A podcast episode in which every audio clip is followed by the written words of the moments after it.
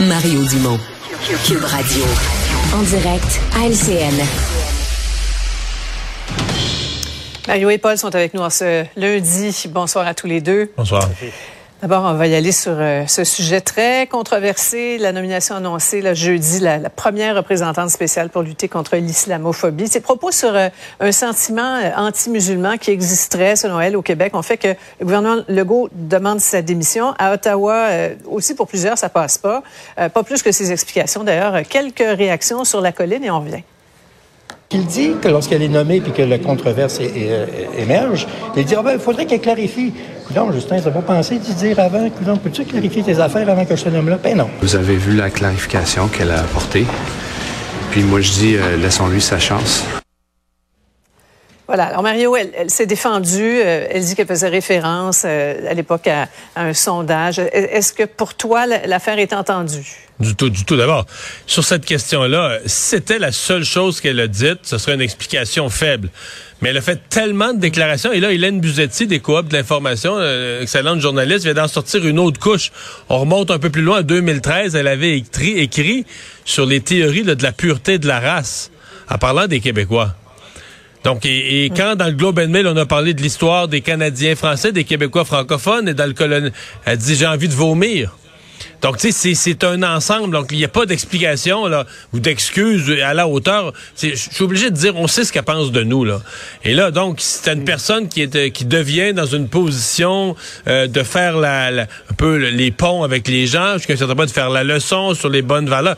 Mais elle, elle, c'est quoi sa tolérance envers les Québécois francophones? C'est quoi sa vision? en vertu de quoi, elle, tout à coup, mm. elle devient la championne au Canada de la lutte contre le racisme, alors qu'elle a l'air... Euh, elle-même, euh, envers un certain groupe, a l'air d'avoir des idées bien établies, des préjugés. Tu sais, uh-huh. c'est pas imaginable. En fait, c'est imaginable. C'est imaginable. Ce que ça dit, c'est que M. Trudeau est pas vraiment dans un processus de réconciliation. Elle ne pourra pas faire ce travail-là. Ce que M. Trudeau mm. veut, c'est le vote des musulmans. C'est ça que ça nous dit. Ouais. Ouais. Oui, c'est ça. Elle, doit jeter des ponts. Elle a, peut-être coupé déjà quelques câbles. Paul, Justin Trudeau pense que les excuses sont faites. Il n'y a pas l'intention de, reculer là-dessus, là, clairement. Et pour bien, bien du monde, c'est une nouvelle insulte au visage des Québécois. Ben, c'est difficile à comprendre au niveau du fond et, de la forme également. À l'heure actuelle, c'est clair que Justin Trudeau a un problème politique. Il, recule pas sur sa nomination, mais euh, vous posez la question, Sophie, comment, comment cette dame peut créer des ponts alors que manifestement, euh, elle divise? Mario référait à ses propos passés, et là, c'est qu'il commence à y avoir un, un schéma. Et c'est là où le, où le bas blesse. Euh, quand elle dit, là, en réaction au fait que commentateurs anglophones disent que euh, la colonisation britannique a d'abord et avant tout fait mal aux Canadiens français, aux francophones, qui ont été les, les grandes victimes euh, de, de, de l'époque. Et là, elle dit, ça me donne le goût de vomir parce que c'était pas d'autres groupes sociaux qui étaient représentés. Ça en dit long. Moi, moi elle ajoute, ça a provoqué tout un débat. Ça, ça rouvre, ça rouvre un débat inutile probablement en, en ce moment. Et dans son cas à, elle, ben, peut-être une petite suggestion, euh, euh, allez euh, à la bibliothèque ou si c'est trop compliqué, allez sur Internet, allez voir l'histoire de, de Louis Riel.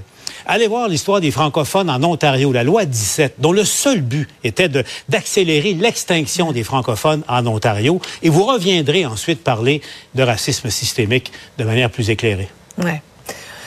Maintenant, il ne faut pas oublier que la, nomination est arrivée trois jours avant la commémoration du sixième anniversaire de l'attentat de la mosquée de, Québec. Et, plusieurs, euh, hier, déploraient l'absence de M. Legault. Mario, bon, il avait euh, ses raisons euh, personnelles, ce qui va peut-être nous en dire un petit peu plus sur ses motifs éventuellement, parce qu'il y a beaucoup de grogne du côté de la communauté musulmane.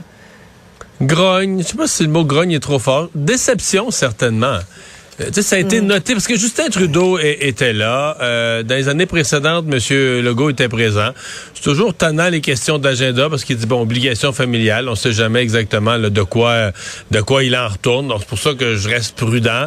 Mais euh, les gens ont été déçus. C'est certain que c'est une absence qui a été qui a été notée, qui a laissé. Puis c'est rien enlevé à Geneviève Guilbeault là, qui a sûrement bien fait ça, qui est la vice-première ministre puis tout mm. ça. Mais, ah on, sait, ce que c'est. Il y a juste un premier ministre. Puis là, le maire était là, le premier ministre du Canada était là, puis M. Legault était, était absent.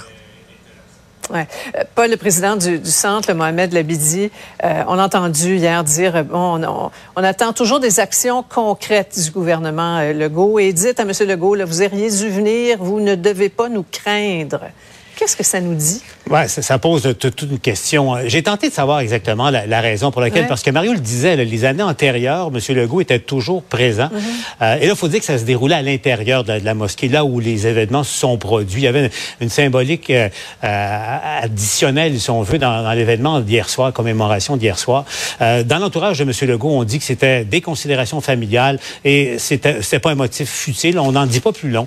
C'était pas une fête. C'était quelque chose qui, qui justifiait euh, donc qui ne pouvait se présenter. Euh, on le sait pas, mais c'est clair que la communauté de, de musulmane de, de Québec vient lui, en- lui envoyer euh, tout un message et il a intérêt à, en prendre note. Ouais.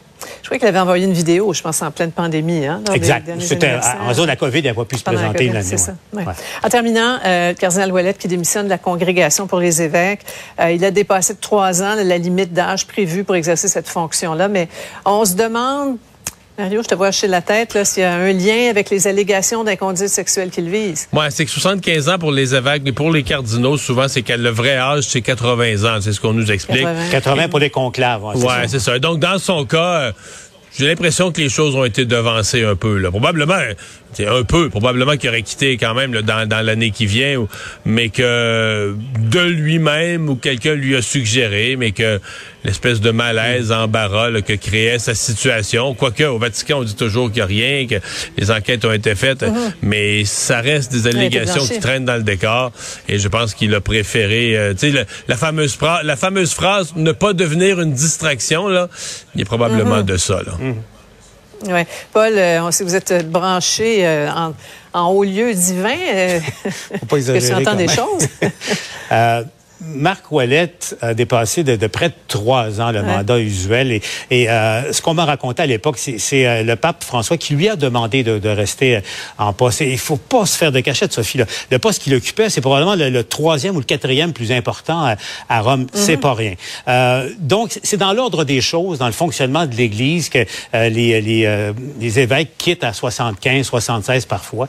Euh, mais évidemment, on peut pas penser que c'est étranger à ce qui se passe au niveau des, des perceptions. C'était euh, évidemment euh, néfaste. Mais Marc Ouellette est un homme très, très influent. Et même s'il ne vient pas de la, de la même école à l'intérieur de l'Église catholique, parce que euh, il est très conservateur, euh, le pape actuel est plus réformiste. Mais Marc Ouellette, dans le conclave, c'est ce qu'on avait raconté, avait appuyé Monseigneur Bergoglio après le deuxième tour et qui avait permis son élection. Et Sophie, je vérifiais encore au cours des dernières heures, vous savez que, que Marc Ouellette figure encore au niveau des, des gens qui surveillent ce qui se passe au Vatican. Il est encore dans la liste des 10 papabilés, là. encore dans la, la liste des, des 10 qui pourraient être élus s'il y avait conclave.